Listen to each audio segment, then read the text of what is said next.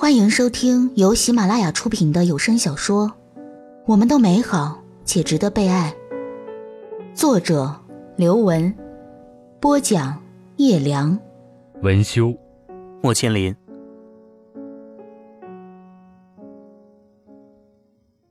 第六集，因为我需要钱，只有进了投资银行，才有钱买车买房，把我妈妈接过来住。只有进了投资银行，才能让我妈妈觉得骄傲。夏莹莹说：“她的生父是个烂人，她的继父虽然待她好，但是穷。她小的时候一直被同学嘲笑是没人要的孩子，一直到她竞赛拿奖、拿奖学金，考来香港，才摇身一变成为众人羡慕的对象。他们家什么都没有了，只有她。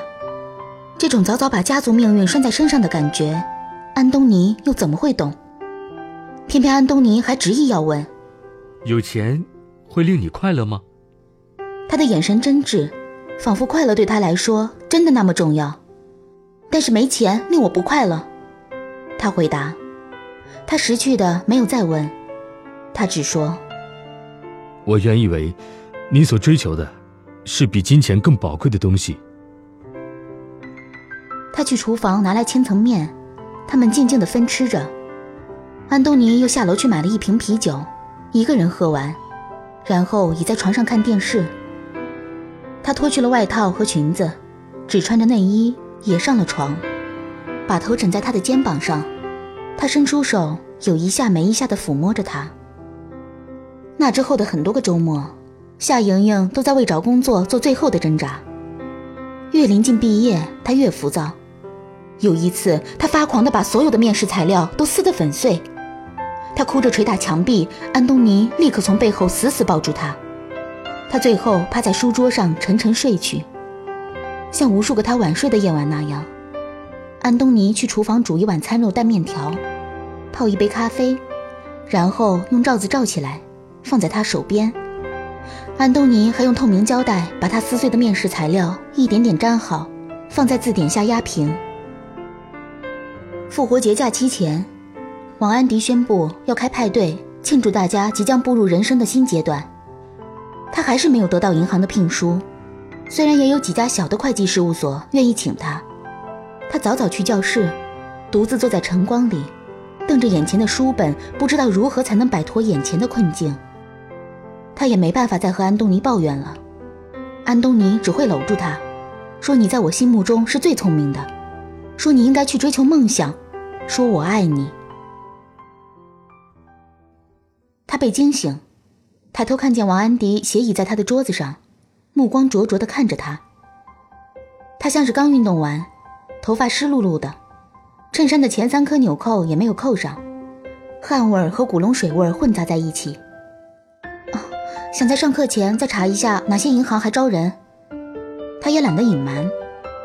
那你还不如来我的派对呢，我父亲的许多朋友都会来，他们都是银行或者基金的董事，你到时候直接问他们岂不更好？他们看到你这么美丽又聪明，肯定争着请你。是吗？原来一切竟然可以这么简单。夏莹莹再望向王安迪，她非常得体的冲他笑着，坚定的点点头。他觉得原本已经死去的希望又被点燃了。他邀请他共进早餐，他推开书本，跟着他走了出去。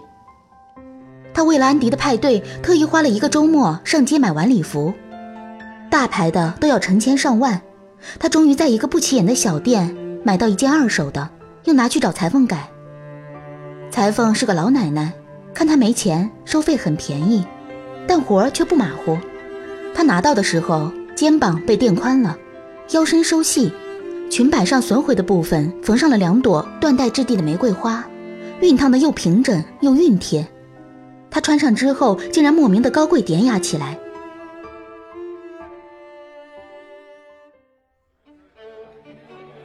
安迪家的浴室比他家的客厅还大，房间多得像迷宫一样。晚饭是在他家可以望到大海的楼顶烧烤。戴着白手套的侍应穿梭着送上烤得肥嫩鲜美的牛排和羊鞍。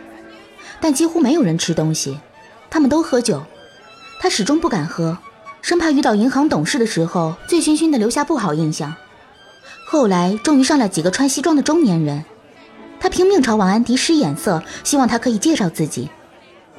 但王安迪和张丹娜正喝得高兴，他深呼吸一口气，拿过一杯香槟酒，自告奋勇走上前去。但还没开口，有个胖乎乎的外国人已经先打了招呼：“你一定是安迪的同学吧？”“哦，我我是，我叫……”他话还没说完，另外几个人已经开始争相夸她性感。他们谈论她的裙子，谈论她的妆容，谈论她的大眼睛，又叫侍应开一瓶好些的酒过来。那个胖乎乎的外国人很自然地把手搭到了他的肩膀上。他们邀请他等下派对完了去兰桂坊喝酒。又问他平常喜欢去哪个酒吧。他拼命想推销自己，他好不容易逮到了机会，说起自己获得过奖学金、修过的课程、考过的证书。那几个人有些错愕的互望了一眼。嗯，真是太棒了。胖乎乎的外国人说道，搭在他肩膀上的手放了下来。他们立刻说着再见走开了。安迪正好走过来邀请他去跳舞。他将杯中的香槟一饮而尽，任由他握住了他的手。舞池很大，灯光一会儿蓝，一会儿紫，一会儿绿，一会儿白，音乐震耳欲聋。好多人已经嗨了，男生们早就把领带脱掉，衬衫的扣子解开，有些干脆将上衣脱去，拿在手中旗帜般挥舞。明明还有许多空间。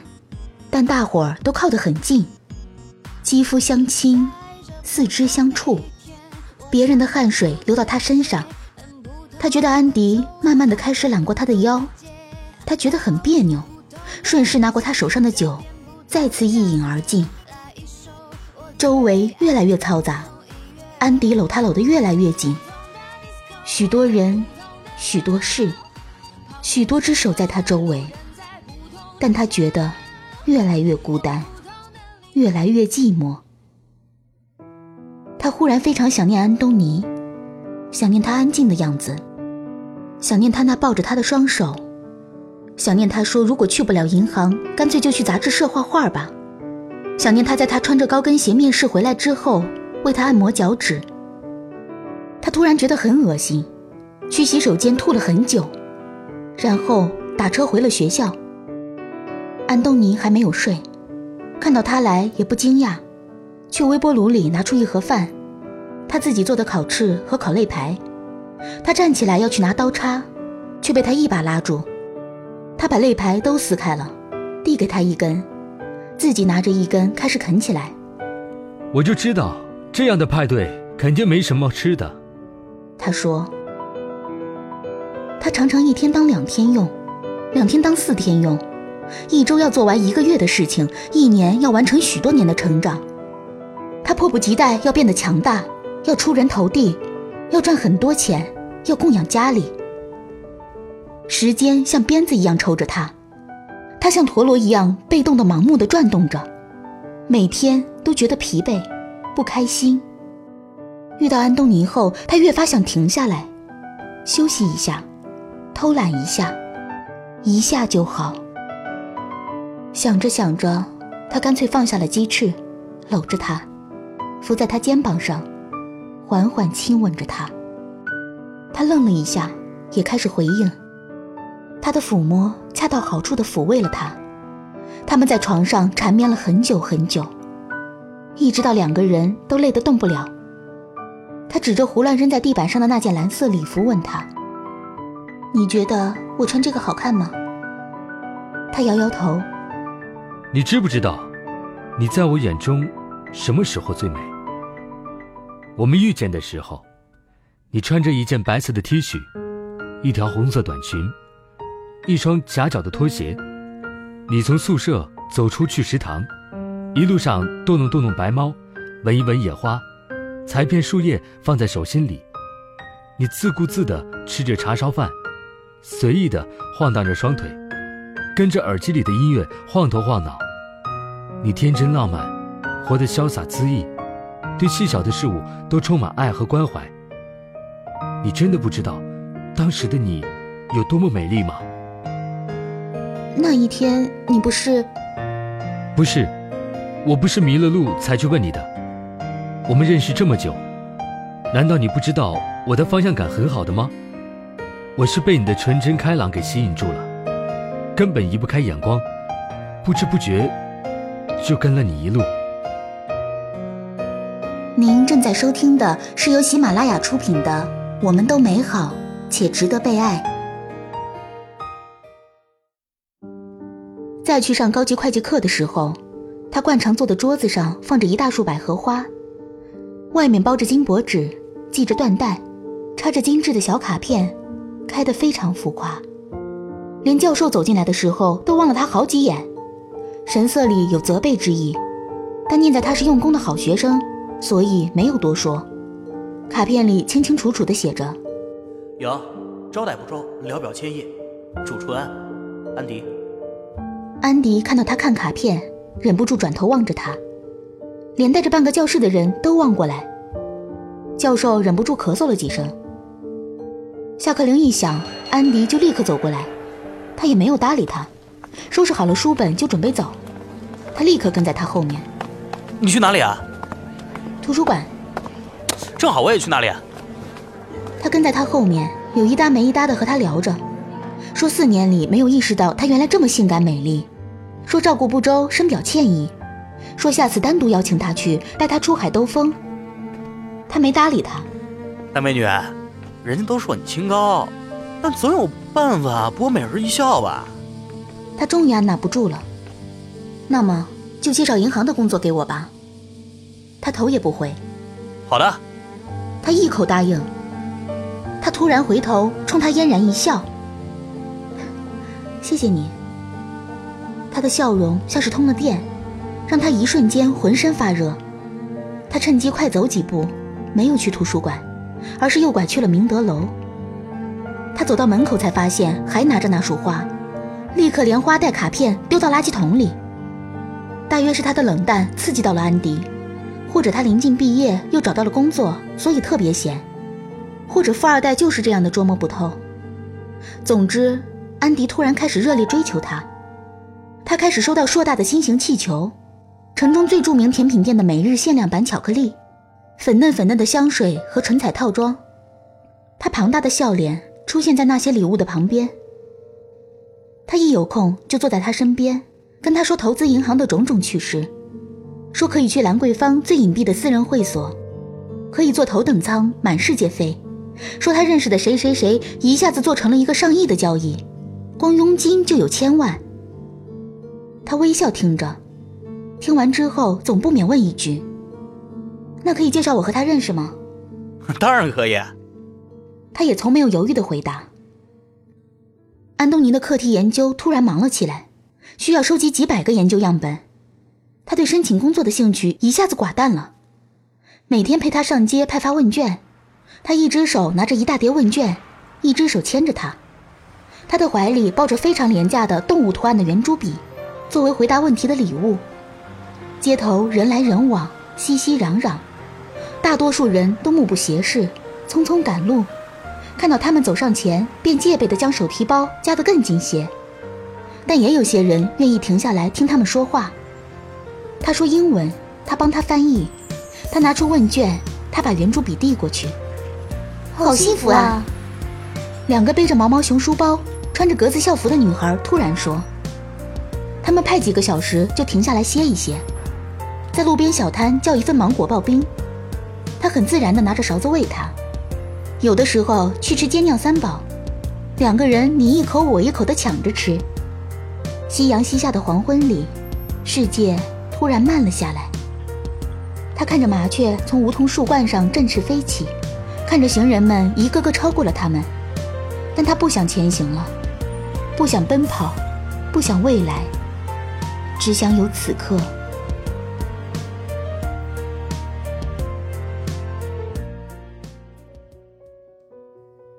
夏莹莹又去了安迪家在浅水湾的别墅，他母亲知道后。兴奋的一个晚上打了三个电话来，他不停地问他什么时候能把他接来香港，问是让他住在安迪的别墅里，还是单独给他买一栋房子。他已经称呼安迪为我的准女婿了。他从公车站走出沿海的别墅区，一路上阳光毒辣辣的照着。原来不知不觉已是五月。安迪笑容满面的在门口迎接他，像法国人那样，在他脸颊左右两侧分别亲了一下。我还忍不住要说，你身材真好。他退后一步打量着他，他穿白色衬衫和牛仔短裤，衬衫的两襟在肚脐上方打了个结。我从来没见过有人把白衬衫穿得这么迷人。他来是因为他说他的父亲已经答应给他安排一个职位。但要先亲自面试他，他包里还装着他为面试做的笔记，但他却仿佛忘记了这件事，请他去他的起居室里喝下午茶。混蛋，你不是说你只是玩玩他吗？难道要来真的？他才刚刚坐定，门就砰的一声被推开，张丹娜闯了进来。她显然是慌慌张张出的门，假睫毛都没有粘好，挂在他的眼角边。是啊。只是玩玩而已，想看年级里最聪明的夏莹莹的笑话罢了。安迪突然从沙发上弹起来，立刻窜到离他最远的角落。什么？你自己有没有看到你望向他的眼神？分明是爱他。张丹娜的话语中已经有了哭腔。不，他不爱我。说话的却是夏莹莹。他想要占有我，但占有。并不是爱情，玫瑰花、巧克力和香水也不是爱情。我知道他从没有真心想帮我介绍工作，只是想要看我求他，想要看我的笑话。他想要炫耀，想要打败我，想要在我面前觉得高人一等。真正的爱情绝不会如此肤浅。他站起来，从包里拿出一份文件。我承认，我一开始真的很想进投资银行，我也想过，只要安迪可以帮到我，我愿意为他做任何事情。但我现在不这么想了。安东尼偷偷整理了我的美术作品，帮我投稿，又鼓励我去面试。现在我要去《先锋》杂志做美术编辑了。《先锋》杂志？安迪吃惊地问道：“这是在整个香港都很出名的艺术类杂志。”一个月能赚多少钱？张丹娜忍不住笑出了声。一万五。夏莹莹背起包，走到门边，打开门。我知道还不够你们吃一顿饭，但这个是让我真心实意想要做的，能让我快乐起来的事。夏莹莹推开王家大宅厚重的红木大门，安东尼在阳光下等着她，她立刻飞奔出去。都解决了。是啊。他以后不会再骚扰你了。应该不会了。夏莹莹顺手把背包递给安东尼，却突然愣住了。你怎么哭了？他小心翼翼地伸手去摸她的脸颊，她蓝色的眼睛水汪汪的，像暴风雨中的大海。她无声地哭泣着，喉咙口发出压抑的声音，肩膀一抖一抖的。他捉住了他的手，看着他的眼睛。因为，我也会害怕，会害怕你选择他，会害怕，你选择去投资银行，害怕你觉得我不够好，不够有钱。我一直都没说什么，从看到他送你百合花开始，我从来没有说过什么。我想要你自己做出选择，想要你快乐。我告诉我自己。只要你快乐，我也快乐。他摇摇头，挤出一个无奈的笑容。但是我做不到。我希望你留在我身边，希望你的笑容，都是因为我。对不起。他把头深深的埋在他的肩膀。我爱你。